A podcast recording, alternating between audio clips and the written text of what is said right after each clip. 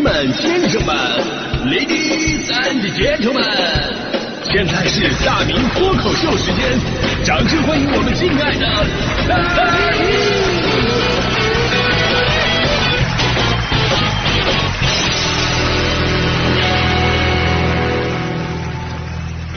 好，欢迎各位来到今天的大明脱口秀，我是大明啊、今天呢，咱们说关于这个朋友讲义气的事儿啊，这是源自一个朋友之间借车的新闻。本来呢，咱们说人和人之间呢借东西的事儿时有发生，这也是互相帮助的一种体现，是人类情感的一种表达。比方说小的时候在课堂上啊，我们同学的感情不都是从借东西开始升温的吗？有的人向我借了半块橡皮，有的人呢向我借了 HB 的铅笔。有的人呢跟我借了那款变色格尺，还有人呢跟我借了这堂课的教科书。我不得不感叹，我小的时候真的是在学渣堆里长大的呀！你们真的是啥玩意儿都不带的吗？不带文具跟我借也就算了，还有跟我借眼镜呢。有人问我眼镜多少度，借他用一下抄板书。我说我是二百五，他说太好了，我也是二百五，哈哈哈哈。于是整个课堂回荡着两个傻子的笑声。就生活当中借东西这事儿吧，太常见了。但即便如此，咱们也说呀，这有的东西能借，有的东西啊，他关系再好，他不能借。最常见的一句话什么呢？就是对于男人，车跟媳妇儿都不能借。当然，这个媳妇不能借，纯属调侃啊。如果这时候媳妇站出来说我能借，哎，你你尴尬了，你还可以直接给呢。我跟你说，哎，就这句话吧，主要是来说车不能借的事儿。对于男人来说呢，车的重要性堪比媳妇儿。呃，除此之外呢，车这东西毕竟在外边跑的啊，这个跟这个铅笔、橡皮不一样。车一个是价值高，另外一个呢，车在外边嘛，它更容易受损伤、碰撞什么的。这时候不仅心疼，而且最关键吧，你还说不明白啊！你说人家就不承认是他碰的，你也没什么办法。甚至你自己真的也是忘了到底是怎么回事，哎，怎么就出了一个口子，出了一个条什么的呢？对吧？道子什么的，你也记不住了。那大迪那天跟我借车，我都犯嘀咕呀。毕竟大迪开车水平都已经让平安车险冠名一个月的大迪历险记了，就我那豪车更不可能随便外借吧，对吧？但是大迪给我一顿保票，说哎呀碰了算他的。于是那天我真的把车借给他了。但你们都知道，我怎么可能会做亏本买卖呢？那天我之所以借给大迪，是因为我车没油了。我当时特别云淡风轻的跟大迪说：“我说你开吧，就在楼下停车场。”但是我车没油了啊！你你你你记得把油给我加上啊！拉拉拉啊！这个我能让他白开吗？这多鸡贼我这个！哎呀，结果大迪呢回来以后呢还我车钥匙，我问他你给我加油了吗？大迪说加什么油啊？我也没开呀。我说你没开你给我借什么车呀？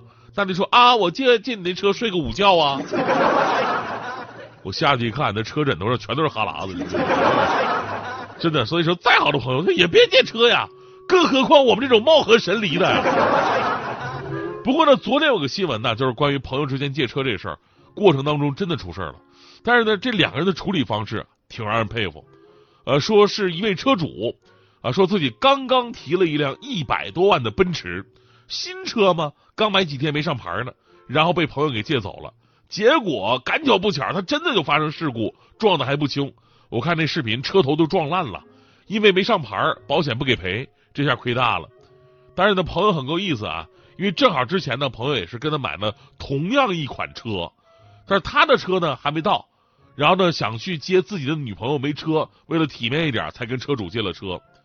所以朋友说了啊，说等他的新车到了，立刻跟车主换，这样的话呢，车主的车还是一样的新车，不能让朋友吃亏。哎，所以有网友说了，说这车开的虽然不靠谱啊。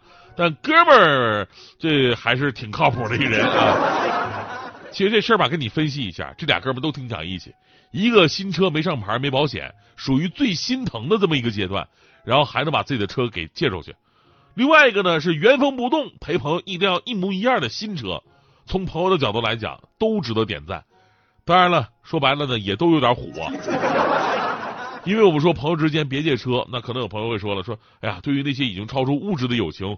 或者他们的性格完全就不在乎物质方面的东西，你就是真的磕了碰了都无所谓，人没事就行啊，只要你们心里别有芥蒂就行啊。这种关系的话，那借个车啊，真的无所谓的事儿。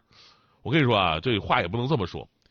呃，借车真正的困扰吧，其实不是在于这种普通的剐蹭事故，普通剐蹭事故还真的没什么，主要是怕发生大事故啊，因为在这样的情况之下呢，你即便不是车主开的车，那车主也要有一定的连带责任，所以我们才说朋友之间的车尽量不要外借，就不怕一万就怕万一呀，对吧？尽量的减少朋友的麻烦。那同样道理，个人信用呢也尽量不要外借，有的人呢会拿你的身份信息啊去替他做个担保什么的，是为你特别的知根知底儿。在一般性质的担保当中，咱们是可以借的，比方说大迪之前去什么泰国、去日本，都要有个国内的担保。啊，就是怕他跑了不回来，那个国内担保人就是我。所以有的时候吧，我也不太敢惹大迪，万一是真跑了，泰国还欠了一笔赌债，我。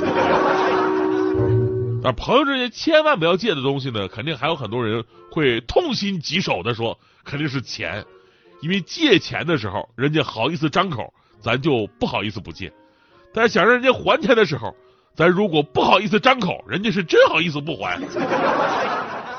不是说破坏友情的四个步骤吗？第一步借钱，第二步不还，第三步再借，第四步还给他媳妇儿，从此就有劲了。就甭说借钱了，就很多人建议朋友之间呢，尽量不要一起做买卖，因为涉及到钱呢，朋友就不好做了。在这儿呢，我就跟大家伙说一个真事儿，也是我众多失败副业当中的一项啊。这个呢是跟我朋友也是跟钱有关系的。呃，十几年前，在我还是二十多岁的时候。我看那个温州的红酒啊，卖的特别的好。哎呦，这人人都喝红酒，红酒当啤酒喝，这销量特别的大。然后呢，我就学人家开这个酒庄。当时啊，正好认识一个大哥，把温州的一个品牌酒庄开到长春去。然后我觉得，哎，这个机会挺好，我可以参与一下。因为长春正好是我的家乡啊。我当时觉得，不仅要自己参与，还要把我最好的三个兄弟都带上。我们四个每人拿出一部分钱，一共占股股份是百分之二十，啊，每个人百分之五。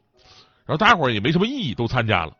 但是呢，经过一年的现实打击，让我发现了长春人那会儿根本就不喝葡萄酒。你在长春卖葡萄酒，就跟那个去三亚卖羽绒服一样，没有市场啊。所以第一年酒庄是赔的。到了第二年的时候呢，大股东啊要加大投资，问我要不要继续赌一年，因为我那百分之二十啊，其实是我们四个好朋友一起的嘛。呃，但是这个时候吧，我就比较纠结了，因为一个呢是我。我感到了，即便再征战一年的话呢，可能也没什么效果啊。长春人该不喝就不喝，但是你要放弃了呢，我说不追加了呢，那我们的钱可能就占占股比例就会减少啊，也会最最后被稀释掉。呃，过去这一年等于真的就是白赔了。所以呢，后来我干脆我也没跟我好朋友说，我就自己出钱，我把那个费用该加的费用我都给加上去了。但我们四个依然是每人占股百分之五。所以说，继续亏的话呢，就亏我一个人；要是赚的话，大家伙一起赚。就这个事儿吧，到现在我那几个朋友都不知道。后来呢，酒庄啊，果然没做下去。我是亏的最多的，但是我毫无怨言。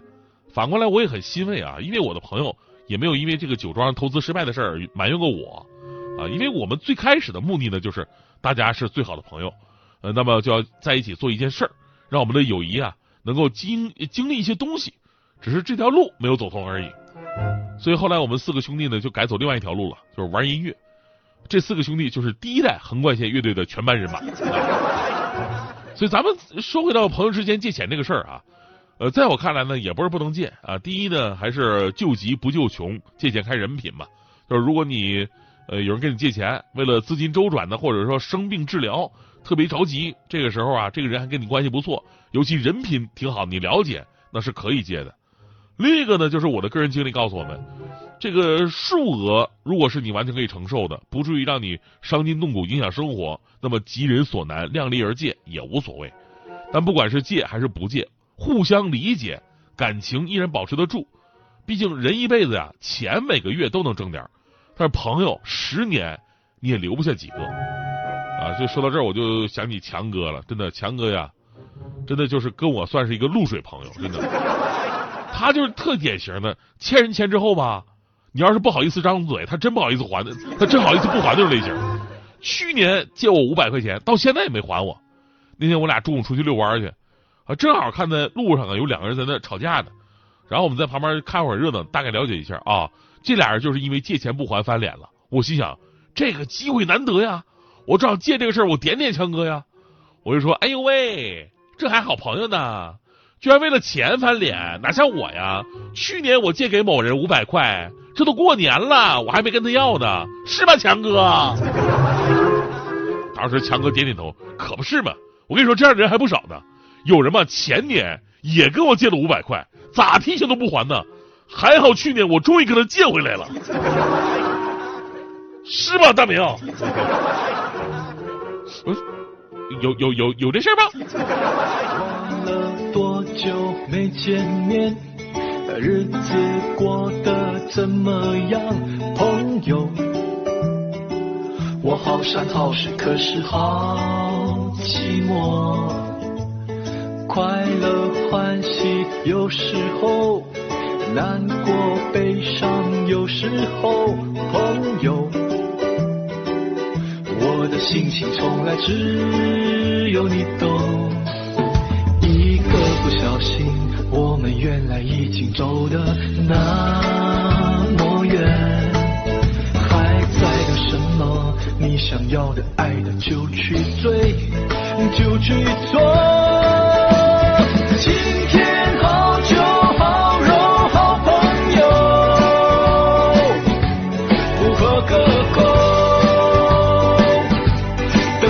时候？